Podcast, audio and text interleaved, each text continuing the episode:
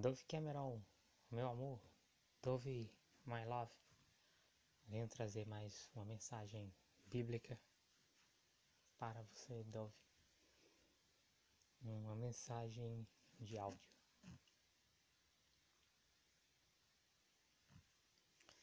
Dessa vez eu vou falar do livro de Jó. Esse Jó que era descendente de Esaú. Ele era bisneto de Esaú. Ele era filho de Zerá. Zerá era neto de Esaú. E Jó, que poucas pessoas sabem, ele era rei. Rei de um país, né? Do reino de Edom. Então Jó era um rei, um rei de Edom.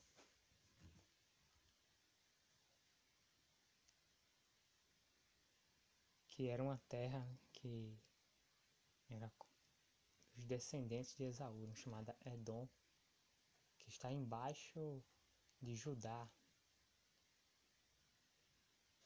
que hoje pertence a Israel, né? Judá pertence a Israel. Então o reino de Edom ficava abaixo, ao sul.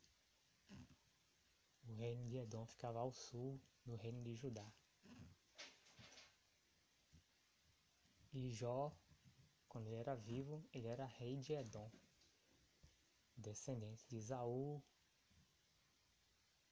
Então ele é descendente de Isaac e descendente de Abraão, já que Isaac era filho de Abraão. Então, se Jó era descendente de Esaú, então a Bíblia mostra né, que era possível existir um homem de Deus ou a mulher de Deus na descendência de Esaú, né, como Jó. Até porque Esaú se arrependeu antes de morrer. Esaú perdoou seu irmão Jacó. Né? Então parou com a, a ideia que ele tinha de assassinar Jacó para se vingar dele. Então Jó se tornou rei de Edom, era bisneto de Esaú.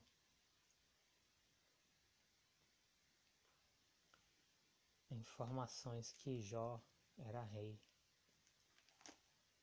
se encontra em Gênesis 36. Gênesis 36, versículo 33, 34. Morreu Belá e em seu lugar reinou Jobabe filho Zerá de Bosra. Morreu Jobabe e em seu lugar reinou Uzão, da terra dos, dos Temanitas. Eu não sei a idade total de Jó, eu vou pesquisar aqui. Jobabe, rei de Edom. Se tem aqui a idade dele.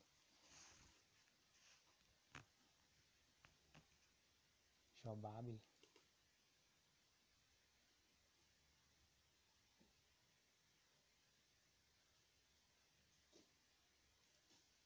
Não sei.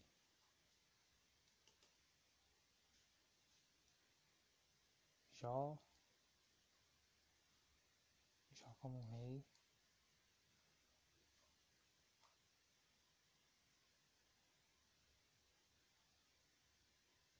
Eu não sei.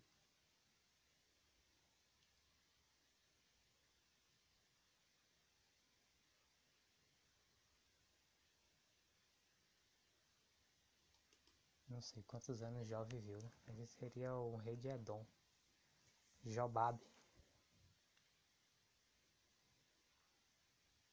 Esse é o mesmo Jó do livro de Jó. E Deus tem uma profecia, né? Para os Edomitas, descendentes de Edom. Em Amós, capítulo 9, depois de falar da guerra do anticristo contra Israel, Estados Unidos contra Israel, do presidente dos Estados Unidos contra Israel. Deus fala sobre salvação do povo judeu e do remanescente de Edom. Esse remanescente que foi morar no reino de Judá depois que o reino de Edom foi destruído. Foram morar ao sul do reino de Judá. O remanescente de Edom, os descendentes de Esaú, né?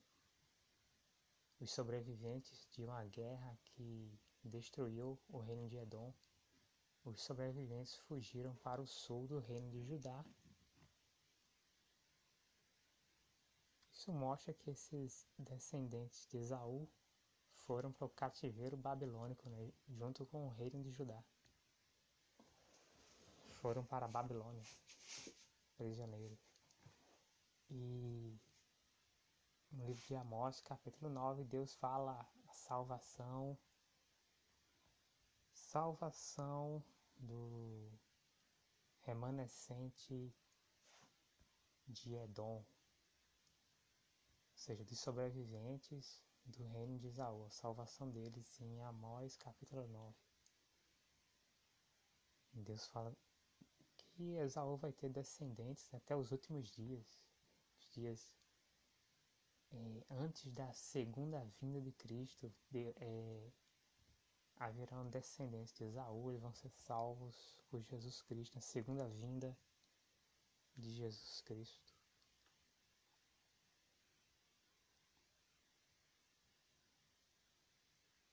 Eu vou ler aqui Jó 42, versículo 10.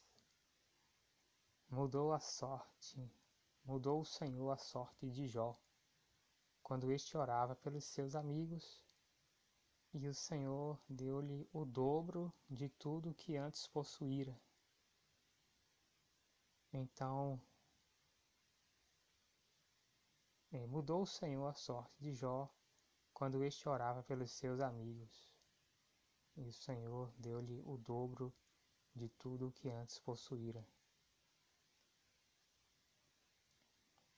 Esse Jó passou, passou por uma doença muito grave que encheu a sua pele de feridas.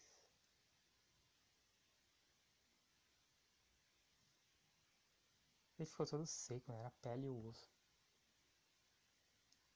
E a Bíblia fala que ele teria passado. Jó teria passado por uma. Teria, teria, teria sido rejuvenescido Apenas assim, no fato de que ele voltou e já era velho, né? porque, porque ele tinha filhos adultos. Ele voltou a ser jovem, pelo menos em relação a. Se não um jovem adulto, né? J33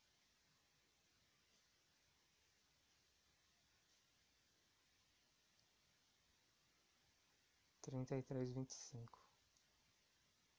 Sua carne se robustecerá com o vigor da sua infância, e ele tornará os dias da sua juventude. Jó e a sua esposa teriam rejuvenescido-se. Como adultos. Mais jovens, não adultos com pele de criança.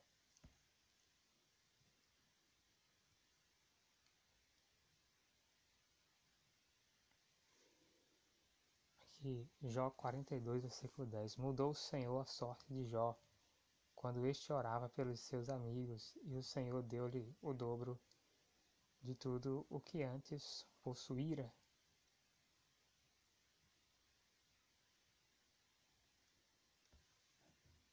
Jó foi abençoado quando resolveu orar pelos seus amigos. Os amigos de Jó também eram reis, comprovando aí que, que Jó era um rei de Edom. Esse Elifaz, um dos amigos de Jó, era também outro descendente de Esaú, e dois outros amigos de Jó eram reis de outros países, mostrando que Jó também era um rei. Então ele orou pelos seus amigos, se lembrou de seus amigos. E Jó fez orações né, pelos seus amigos.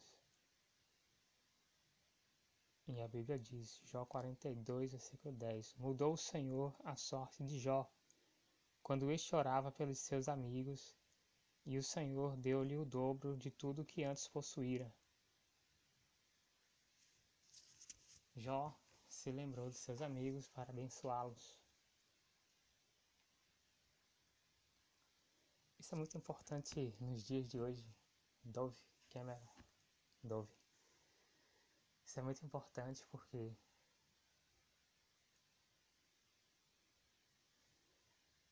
e as pessoas hoje são criadas de uma forma muito difícil. E todas as crianças do mundo de hoje elas são criadas por famílias adotivas. Logo depois do primeiro dia do nascimento, uma criança é levada para uma família nefilim adotiva e a primeira coisa que fazem com a criança é estuprar a criança. Estupro sodomita para quê? Para que essa criança e ela seja controlada né, por um sistema Nephilim onde onde todas, todas as crianças são sodomizadas né, e é, as pessoas que sodomizaram esta criança no primeiro dia de vida, é, na fase de bebê, nos primeiros anos de vida, né? Por exemplo, um ano de idade, onde uma criança não tem muito discernimento entre o bem e o mal. Então, uma criança de um ano e um bebê também pode ser estuprado. Um menino, bebê ou de um ano pode ser estuprado, sofreu estupro sodomita e de vários pode ser estuprado por vários homens e mulheres, geralmente os parentes mais próximos. Uma menina também, uma menina bebê, uma menina recém-nascida, pode sofrer o estupro sodomita e ela é principalmente estuprada aí pelos pais, parentes mais próximos, como irmãos e irmãs. Por isso que eh, essa família adotiva passa a ter uma espécie de controle espiritual na vida dessa criança que foi estuprada, que sofreu estupro sodomita já no primeiro dia de vida. E esta criança passa a ter um, um sofrer uma espécie de controle espiritual. E todo mundo que quiser influenciar essa criança precisa eh, fazer um acordo com os pais dessa criança, com a família e os parentes mais próximos dessa criança, porque foram as pessoas que, que participaram do estupro sodomita dessa criança, então seriam as pessoas que controlam o acesso a essa criança. São as pessoas que fazem aliança em relação a quem, quem pode se aproximar dessa criança. O que é que passa na televisão para essa criança? Então, por exemplo, filmes, desenhos animados para serem exibidos para essa criança então, por exemplo, os atores, as atrizes, os diretores de um filme, eles precisam é, é fazer sexo anal e oral com os pais dessa criança e os parentes mais próximos que têm o acesso, né? tem o controle de acesso a essa criança, acesso de todo tipo de coisa, né? conteúdo, acesso de televisão, de internet, tudo.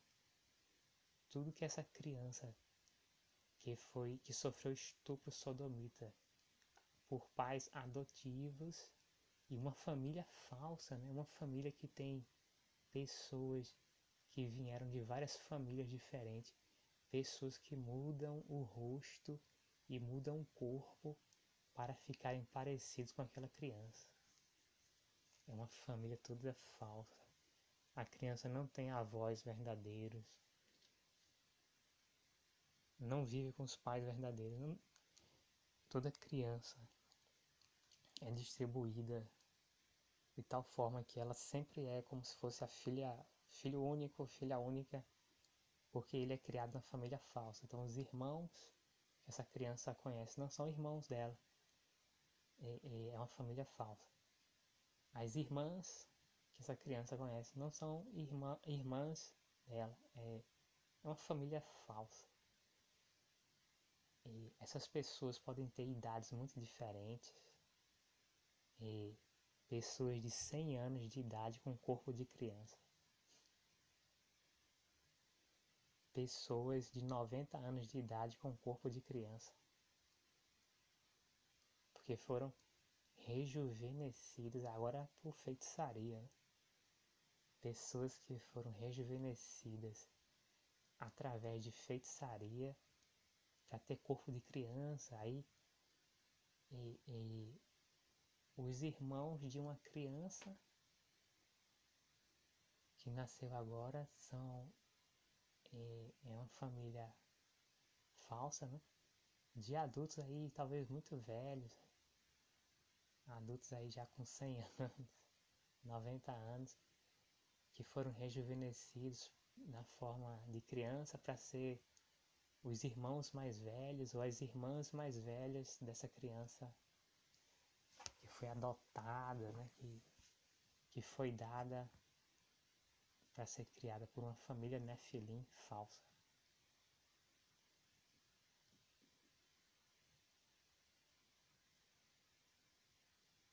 É uma coisa terrível que esses pais criam, esses, esses pais adotivos Nefilins, criam os filhos para se transformar em Nefilins.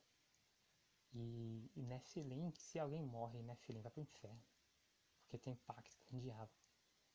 E, e quem tem pacto com o diabo não pode se salvar, não pode ir para o céu. É necessário quebrar o pacto com o diabo. Então é uma coisa terrível. É, é esta sociedade Nephilim é uma coisa terrível. As crianças são torturadas e vivem numa família falsa desde o primeiro dia de vida desde o primeiro dia de vida? Então, em todas as crianças que nascem nesse sistema Nephilim, elas têm uma vida sofrida, uma vida sofrida, muito sofrimento. Eu descobri como funciona esse mundo Nephilim e é assim. Por que existem bullying? Por que existe bullying? Porque uma criança que não tem pacto com o diabo, ela começa a participar de um mundo onde só é aceito quem é Nephilim sodomita. Por quê? Porque funciona mais ou menos assim. Para trabalhar numa empresa, Primeiro, em primeiro lugar, né? Para ser bem tratado numa família, a criança teria que se tornar um nefilim sodomita ou, ou um menino teria que se tornar um nefilim sodomita e uma menina teria que se tornar uma nefilim sodomita para ser bem aceito na família imediata, na né? família essa família adotiva que adotou essa criança ou né? Por que não sequestrou? Né? Eu não sei também. Adotou ou sequestrou essa criança. Porque eu não sei exatamente se é uma adoção não. Pode ser que seja um sequestro. Né? Como na história O Jardim Secreto, onde uma menina é sequestrada e vive numa família falsa, né? vive com pais adotivos. parece que ela não sabe, né? Não sabe que vive com pais adotivos. Como nessa história Jardim Secreto. E as crianças nascem em famílias nefilins são maltratadas. Então, por exemplo, quando é que uma criança vai ser bem tratada na escola e vai parar de sofrer bullying? Somente se ela se, tor se tornar nefilim sodomita, né? se ela fizer um pacto com o diabo. Aí, se ela fizer um pacto com o diabo, ela tem. Essa criança teria, por exemplo, na sala de aula, para essa criança ser aceita e bem tratada, ela teria que fazer sexo oral e anal com todos os alunos de uma sala de aula e com todos os professores dessa sala de aula. Ah, essa criança ia ser bem tratada no colégio e não ia sofrer bullying. Também no ambiente de trabalho.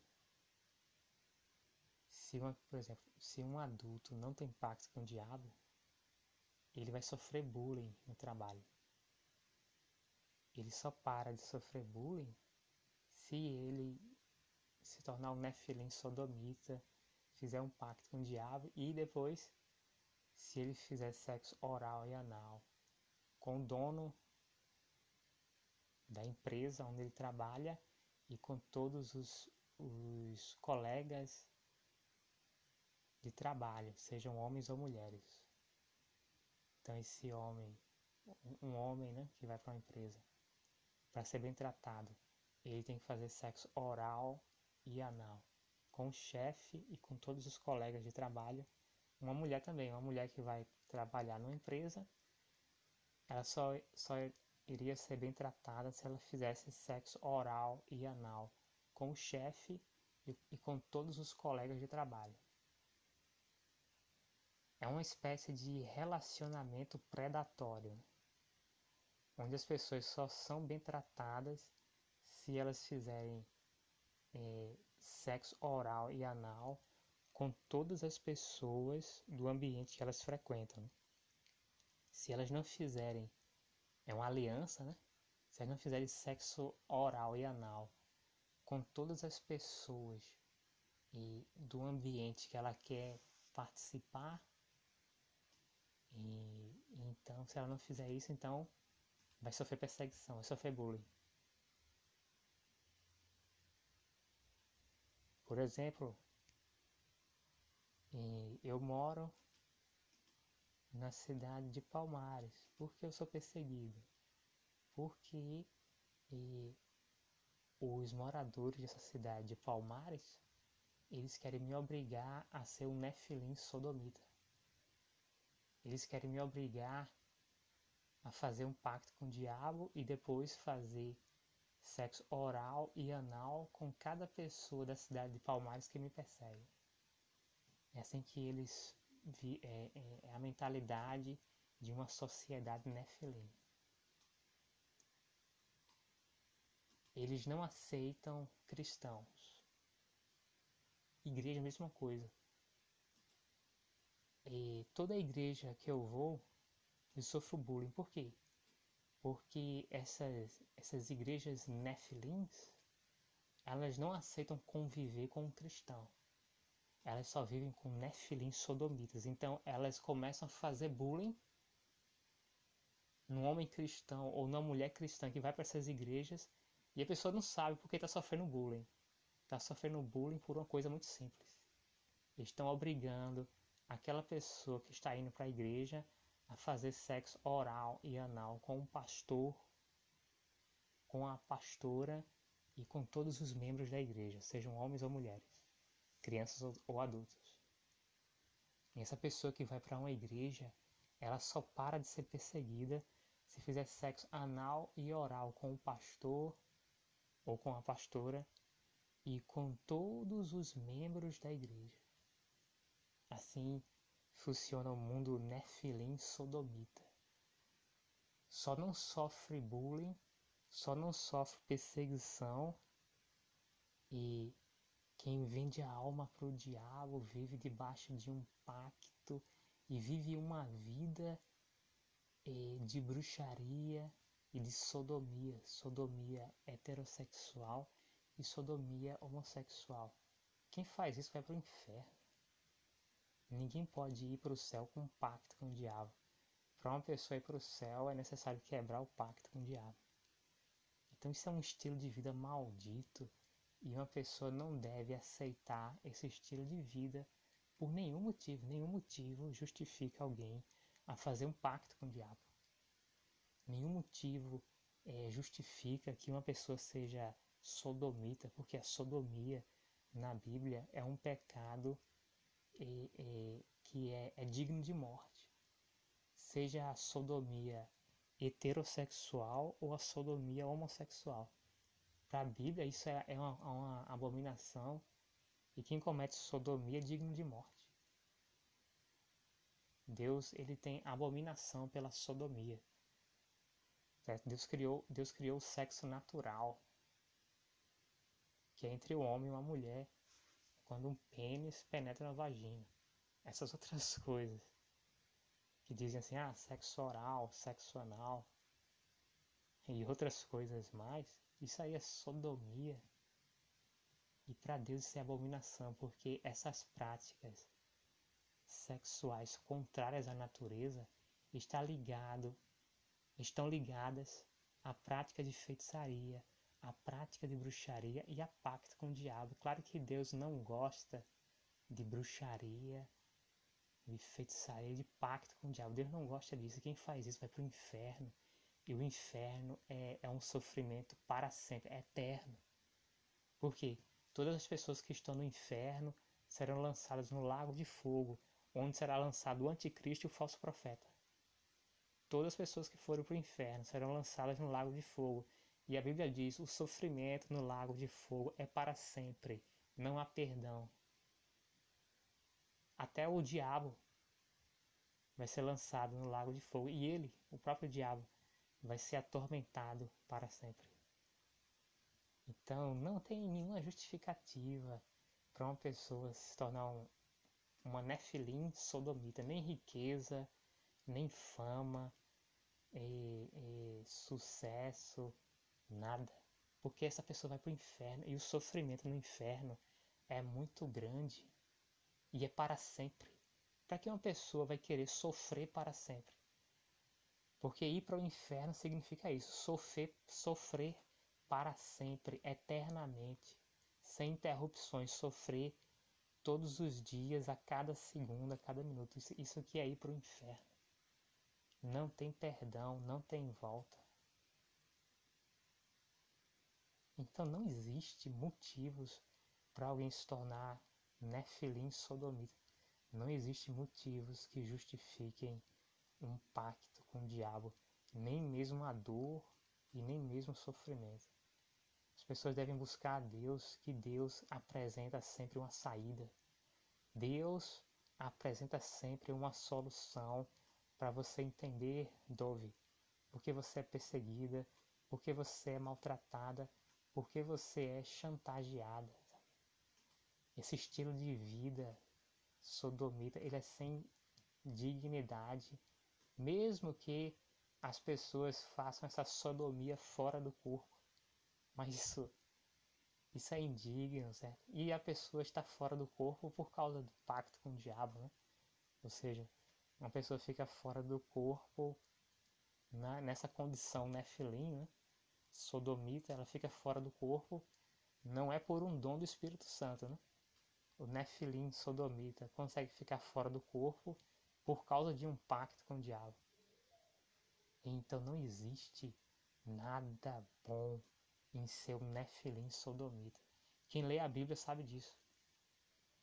Essas práticas são consideradas abominação para Deus, a prática da sodomia, tanto heterossexual como homossexual. Deus vê isso como um pecado grave, não há dúvida alguma que há é, homens e mulheres que morrem com a prática de sodomia, vão para o inferno, e homens e mulheres que, que morrem praticam um pacto com, com o diabo, que morrem na condição do Nefilim, eles vão para o inferno.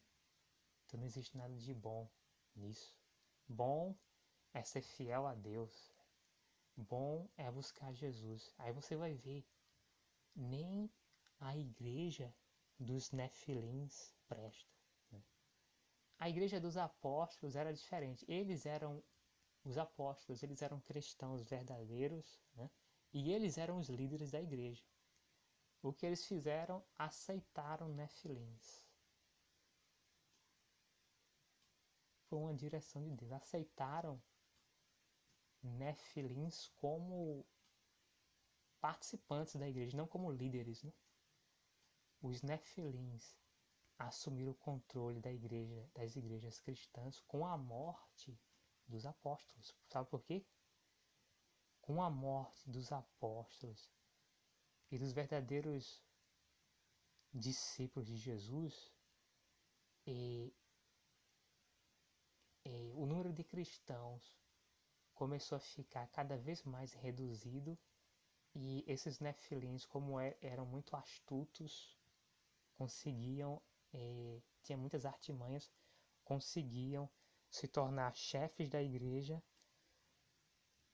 com um comportamento falso, um comportamento de hipócritas, fariseus, como atores, como pessoas falsas que fingem um comportamento, uma personalidade que elas não têm. Desses nefilins que foram aceitos na igreja cristã pela astúcia, pelas, pelas armações, pelas tramas dele, deles.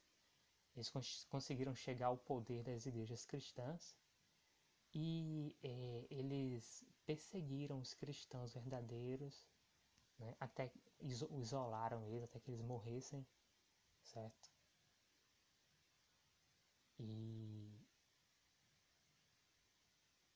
e assumiram o controle da igreja cristã e começaram a, a transformar todas as pessoas que eram levadas para a igreja. Agora já é uma igreja maldita, né? Não é como a igreja dos apóstolos que tinham líderes bons. Agora é uma igreja que tem líderes maus, líderes nefilins. É diferente, né? Porque na igreja dos apóstolos, os líderes eram cristãos e eles aceitavam nefilins como membros certo? Eu sei que eles aceitavam Nefilim, sabe por quê? Quando a Bíblia fala, agora nós temos, Atos capítulo 15, agora entre nós, nós temos vários judeus e todos eles são zelosos da lei de Moisés. Esses homens e mulheres, esses judeus zelosos da lei de Moisés não eram cristãos, porque os apóstolos eram cristãos e eles não, não praticavam isso, porque o Espírito Santo não disse aos apóstolos que eles tinham que praticar toda a lei de Moisés. Na verdade, eles reduziram a lei de Moisés a quatro coisas: e não coma sangue, não coma carne sufocada, não coma carne é, sacrificada a ídolos e, e não pratiquem relações sexuais ilícitas. Aí está as práticas da sodomia e do, do homossexualismo, relações sexuais ilícitas, como incesto. E, e o, o, pai não pode fazer sexo com o filho ou com a filha. A mãe não pode fazer sexo com o filho ou com a filha. Isso é incesto, relação sexual incestuosa. E um irmão não pode fazer sexo com a irmã, certo? Isso é uma relação sexual incestuosa. Isso e, e essas relações,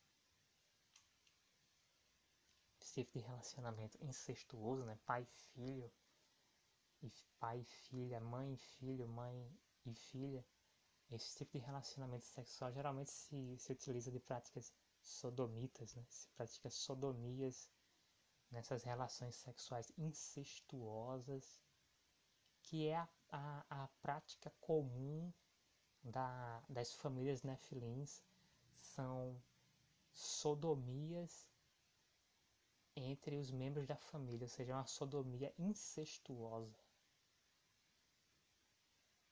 Certo? predatória, por quê? Porque as crianças. Quando uma criança chega aos três anos, ela, ela começa a ter mais consciência do certo e errado. E a criança, mais ou menos com três, quatro anos, ela sofre uma amnésia. Eu acho que já com uns três anos, ela começa a sofrer uma amnésia que ela não lembra. Ela não, tem, não consegue se lembrar de quando ela tinha um ano de idade, nem dois anos de idade. Então ela, ela começa a se lembrar dos últimos meses de quando ela tinha três anos de idade e e lembra normalmente de sua vida quando depois dos quatro anos de idade, mas a vida da criança dois anos para baixo, dois anos para menos, ela só amnésia, ela não sabe. Aí é nessa fase aí, é quando a criança está até os dois anos de idade, que ela sofre estupro sodomita da maior parte dos integrantes de uma família nefilim, uma família falsa. Porque não é a verdadeira família dessa criança, é uma espécie de, de família de sequestradores. Eu, eu não sei se eu posso chamar isso de família adotiva. Para mim parece uma espécie de família de sequestradores, nefilins onde essa criança é estuprada nos primeiros anos de vida, no primeiro dia de vida já. Para quê? Para futuramente, então, esses estupradores que estupraram essa criança quando ela, ela era um bebê, quando, era, quando tinha um ano, quando tinha dois anos de idade, futuramente, essas pessoas que estupraram essa criança, é, elas vão ser as, as vias de acesso as chaves para ter acesso à vida dessa criança. E, e as portas de acesso para a vida da, da, criança é essa família Nefilim falsa e, e que criou essa criança para enriquecer as custas dessa criança, porque essa criança desvenda os segredos dos outros. Famílias nefilins que exploram crianças exploram adultos também, porque tem adultos que tem, tem crianças que conseguem envelhecer até a forma de adultos e continuam sendo explorados por essa família Nephilim, que é uma família falsa. É uma família que aceita, uma família falsa, uma família formada por, por várias pessoas que vieram de famílias diferentes, mas elas mudam a forma do corpo, mudam a forma do rosto e mudam as idades para, para todos parecerem que são uma família única. Então, então todas as pessoas têm que ser parecidas, uma estatura parecida, uma cor da pele parecida, né? Tudo baseado nas características físicas da criança. Uma família totalmente falsa, de pessoas que mudam a idade, mudam a estatura, mudam a cor da pele, mudam o tipo de cabelo, cabelo crespo, cabelo liso. Família falsa. Toda falsa. Essa família só serve para explorar econômica, sexualmente e economicamente essa criança, este bebê recém-nascido que foi colocado nas mãos desses sequestradores nefilins, que dizem que são a família verdadeira é, biológica dessa criança com apoio médico. Porque se essa criança for fazer um exame de DNA, vão dizer, não, está comprovado, essa família é a sua família mesmo, porque a medicina é mentirosa, porque os hospitais são mentirosos, porque a medicina e os hospitais são controlados por homens e mulheres nefilins, por médicos nefilins. Então eles apresentam resultado de DNA falso quando a criança quer saber se os pais dela são os pais biológicos ou se são pais adotivos. Eles apresentam um resultado DNA falso. Não é só a medicina que é falsa, não. A polícia, essa chamada justiça humana é falsa. Porque é uma justiça não é uma justiça mentirosa. é, é a justiça verdadeira, a justiça de Deus. Então, essa verdade do mundo, Dove. Busca Deus, Dove Cameron. Busca Jesus para Ele mostrar uma solução para você, Dove Cameron. Porque esse mundo, né, filho, é um mundo mentiroso. Eles, eles iludem as pessoas. Eles fazem promessas que nunca se cumprem, sabe? Eles fazem promessas que nunca se cumprem. Eles são mentirosos. Eles são os mestres da mentira. Eles são os mestres da ilusão e da decepção. Eles dizem assim: olha, façam isso e um dia você vai conseguir um casamento. Faça um dia, faça isso e um dia você vai ser livre. Você vai parar de ser chantageada. Vai parar de ser perseguida. Você pode acreditar em, em sequestradores mentirosos, Davi Cameron? Você pode acreditar em sequestradores nefilins, Davi Cameron? Essas pessoas são mentirosas. Não acredite nas promessas que eles fazem, Dove. Acredite nas promessas de Deus. Acredite nas promessas de Jesus, Dove. Acredite nas promessas do Espírito Santo. Leia a Bíblia. Porque essa gente, Nephilim, é uma gente profundamente mentirosa. Profundamente mentirosa. Essa palavra de hoje. Dove, beijos, linda. Te amo, Dove Cameron. Amanhã tem mais. Fique ligada. Stay tuned. Beijos. Tchau.